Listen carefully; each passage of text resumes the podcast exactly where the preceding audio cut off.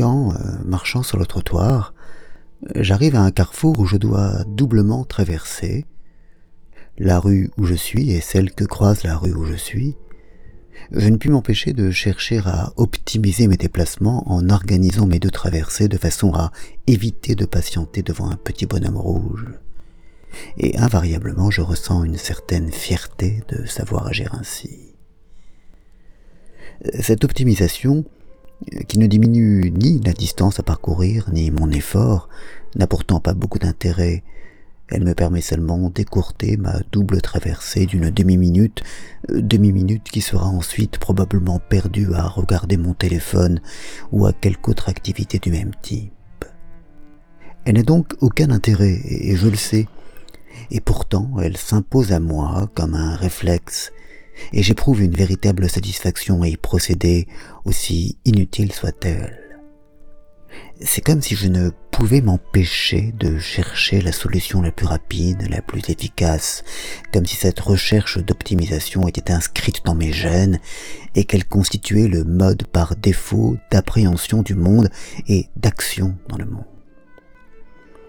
On peut se défaire de cette façon d'envisager les choses, se convaincre de ce que prendre 30 secondes pour observer, immobile, les passants et les alentours n'est pas du temps perdu, se convaincre de ce que perdre son temps est un concept le plus souvent vide de sens, à tout le moins très baroque.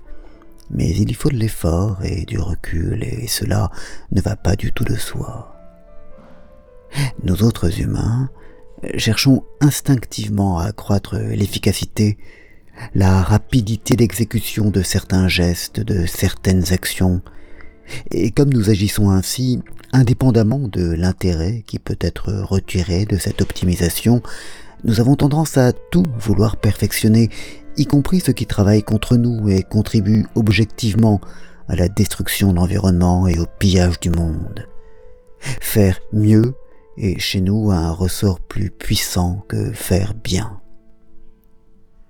Il y a pourtant des limites à cette propension, à cet orage irrationnel de vouloir tout perfectionner, y compris les armes qui nous tueront. C'est le conservatisme, le choix sciemment mis en œuvre dans certains domaines et certaines sociétés de figer les choses en s'interdisant de chercher à les améliorer. C'est probablement ce qui justifie le mode de vie des Amish en Amérique, euh, le refus de nombreuses populations un peu partout dans le monde euh, d'épouser une modernité vue comme mortifère. C'est, de façon plus générale, le rôle des rites et des traditions. Samedi, à la cérémonie dédiée à la mémoire de Christophe, un prêtre célébrait, une cantatrice chantait, des musiciens jouaient, sur ces instruments dont la forme et la sonorité n'ont pas évolué depuis des siècles.